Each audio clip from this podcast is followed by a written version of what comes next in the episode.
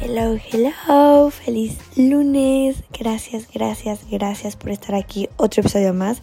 Yo soy Atsu, tu host, y estoy súper contenta de estar otro día más aquí con ustedes en Amor Propio Café Podcast. Y pues bueno, el día de hoy el tema me parece súper interesante.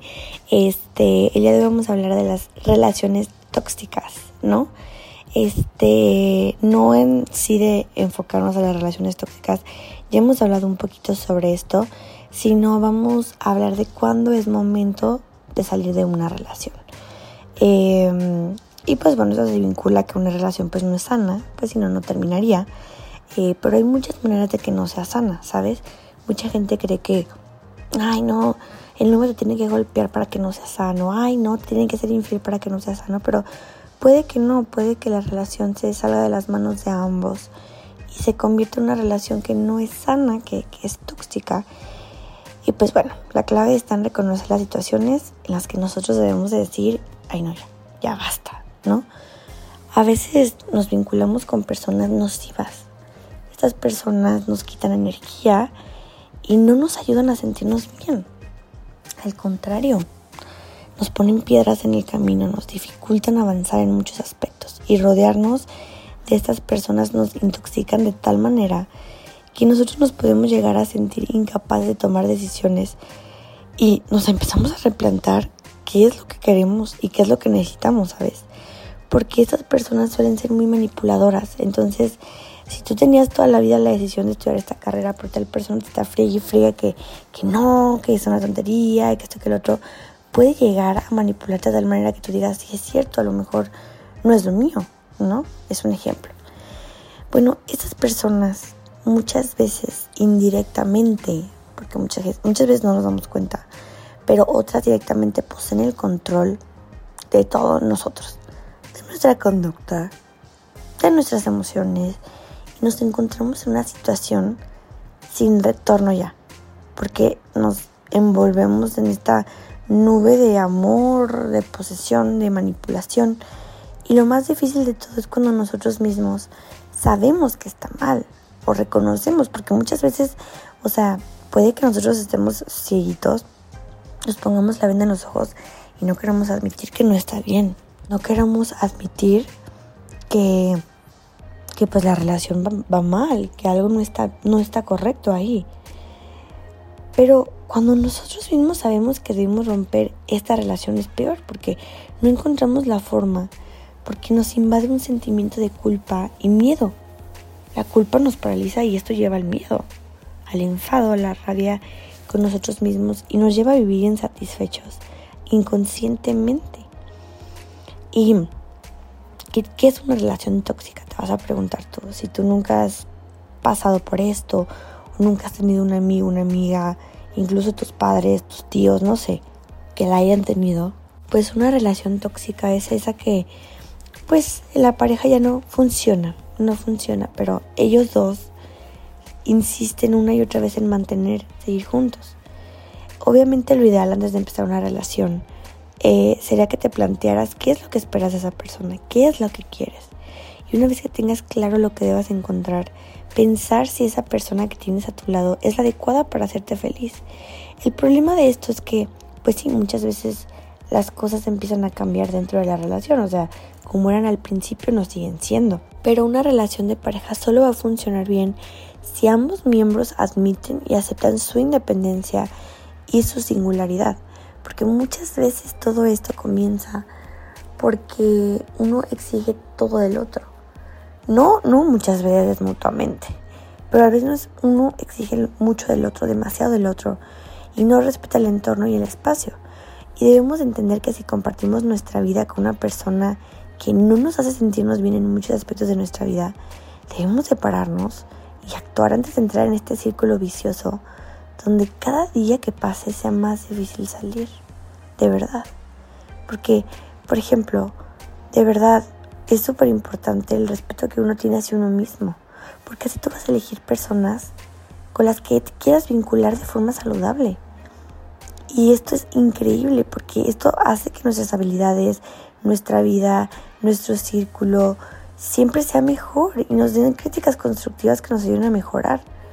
Y esto nos va a ayudar a ser mejores y a crecer. Todos y cada uno de nosotros tenemos cosas buenas para dar y somos súper merecedores de recibirlas. No debemos permitir que aquellos que tienen miedo en muchas cosas y viven insatisfechos con ellos mismos nos destruyan. Porque el poder está en nosotros mismos y decir, yo no me merezco esto. Yo doy mucho y yo merezco mucho. Les voy a volver a poner el ejemplo de la moneda que siempre les pongo, de la moneda del dinero. Em, cuando yo estaba con una psicóloga y yo le platico, es que a mí no me importa recibir, o sea, yo doy y eso es súper suficiente para mí. Y ella se me queda viendo horrible. me da mucha risa esto porque fue una de las mejores reflexiones que me han dado de la vida y la repito siempre que puedo. Y de verdad, si no la he repetido en 7, 8, 9 capítulos de este podcast, me estoy yendo lejos. y ella voltea y me dice, ah, ok, entonces tú das y no te importa recibir. Y yo le digo, no, o sea, mientras yo dé, soy satisfecha. Y me dice, ok, entonces ponte a trabajar de obrera en una fábrica, manteniendo una familia, 12, 13, 14 horas al día, y que el jefe te diga el domingo, oye, no tengo para pagarte, perdón. Entonces tú le vas a responder, no se preocupe, porque yo doy todo sin importar nada, o sea, no espero nada de regreso. Dijo, ¿así va a ser? Yo le dije, pues no, y me dijo, es que es lo que tú me estás diciendo. Si tú das te esfuerzas, mereces. Y el problema de esto, esto ya se acabó la anécdota, el problema es que satanizamos muchísimo el querer recibir. Creemos que somos egoístas o que somos, I don't know, malas personas por querer recibir. No es así. Si tú das demasiado, mereces recibir. Mereces sentirte querido y amado. Claro que sí. Y por ejemplo, en las relaciones tóxicas, nuestro crecimiento personal no puede desarrollarse, porque las relaciones sanas nos ofrecen un refugio seguro para nuestro crecimiento personal en todos los aspectos de nuestra vida. Y aquellos que sienten que su propio crecimiento y felicidad deben de ser sacrificados para que todo esté bien en la relación, está mal. No debes sacrificar nada en una relación. Desde que dices sacrificar, ya está mal. No sé, ¿Has oído tú hablar de esos vampiros emocionales? Esto te lo voy a platicar porque me parece súper interesante. Yo lo leí en un libro, pero no sé si alguien lo ha escuchado. Pero bueno, son personajes este, que prosperan porque nos extraen la energía y la vida, ¿sabes? Y puede ser que pasa en tu relación. Sientes que estás en una relación que te saca todas tus energías y te deja exhausta y consumida. Ten presente que rara vez abre un final feliz. ¿Por qué esperas un final feliz si estás pasándola mal? O donde siempre tú eres la culpable o el culpable. Mm, quiero hacer énfasis en algo. Si digo él o la, no me estoy refiriendo exactamente a que las mujeres somos las víctimas de la relación tóxica o el hombre en especial. Estoy hablando en general, pero me refiero pues porque hablo desde mi perspectiva de ser mujer y de ser la. Pero esto aplica en cualquier tipo de sexo, en cualquier tipo de relación, en cualquier tipo de todo, ¿sabes? No me refiero solamente a que las mujeres somos las que estamos en relaciones tóxicas, porque no es así.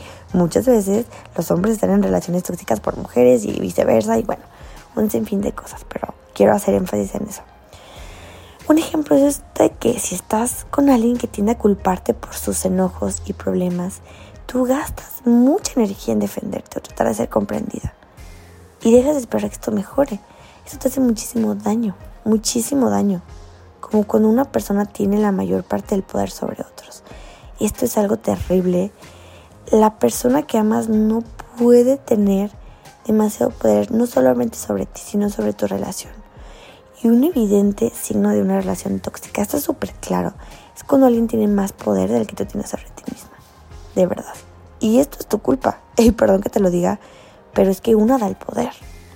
O es cuando justificas el comportamiento de tu pareja. Y creo que no es cuando sales de una relación que te das cuenta de todo lo que estaba mal. Que dices, no manches, yo permití todo eso. Pero en ese momento yo no lo veía mal, ¿sabes? Las relaciones insanas están llenas de negatividad. Pueden llegar incluso a sacar lo peor de nosotros mismos. Puede haber humillaciones, insultos, críticas. Y esto, esto ya es abuso emocional. Esto ya es maltrato psicológico.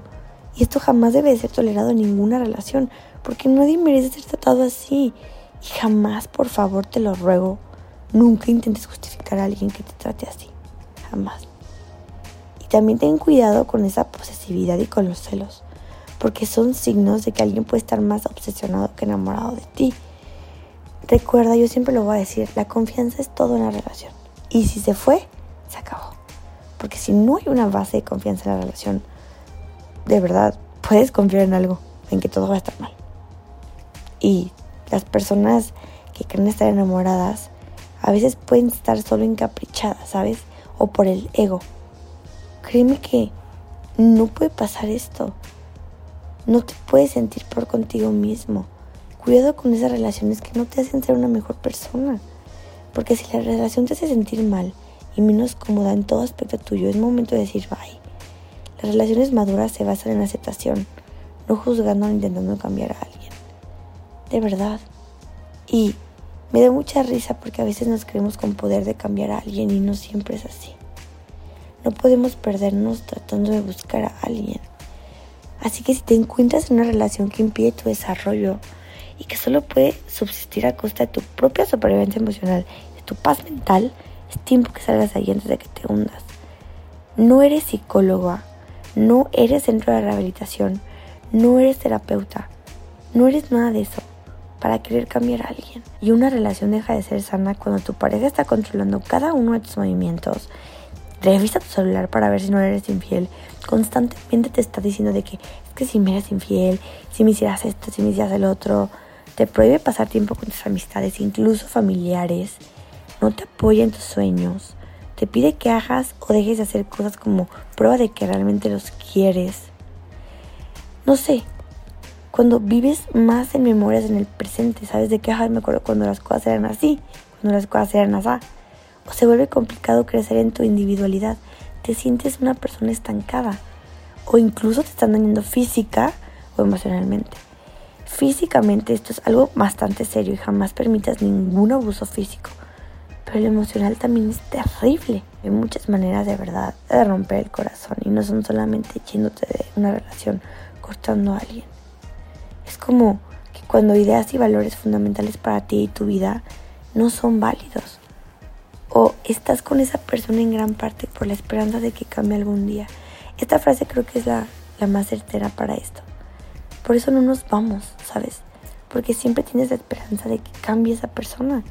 Pero sigues ahí, la cosa se vuelve a ser más tóxica y nada más no cambia.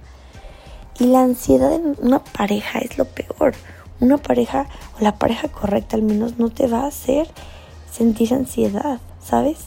Y esto es muy, muy feo. Porque si tú sabes lo que es ansiedad, sabes que es terrible sentir una relación. De verdad, yo sé que dicen que el amor todo lo puede, que somos capaces de hacer cualquier cosa cuando vamos a alguien, pero de verdad, no debería de ser así. Nos quedamos ahí muchas veces en las relaciones y aguantamos, y aguantamos, y aguantamos que creemos que el amor que sentimos por esa persona será capaz de aguantarlo todo.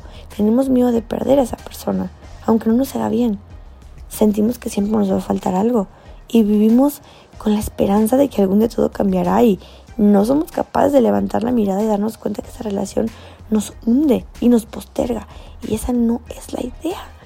A veces también nos quedamos en relaciones tóxicas porque tenemos miedo a sentirnos, quedarnos solos o cambiar o tenemos miedo a no ser amados otra vez. Preferimos quedarnos ahí, por muy triste que nos hagan sentir, porque creemos que podemos arreglarlo todo y sanar las heridas. Y te repito, no somos centro de rehabilitación, no somos psicólogas, de verdad. Esto es horrible, nos metemos en este papel, pero déjame decirte, el amor verdadero jamás, jamás va a buscar limitarte, ni hacerte sentir inferior, jamás va a buscar sacar provecho de ti, ni mucho menos herirte. En lugar de dar tantos consejos sobre amor a tus cercanos, esto me lo dijo una persona muy especial, tómalos para ti misma y hazlos parte de tu vida. Levanta la mirada, da un paso al lado y sigue tu camino.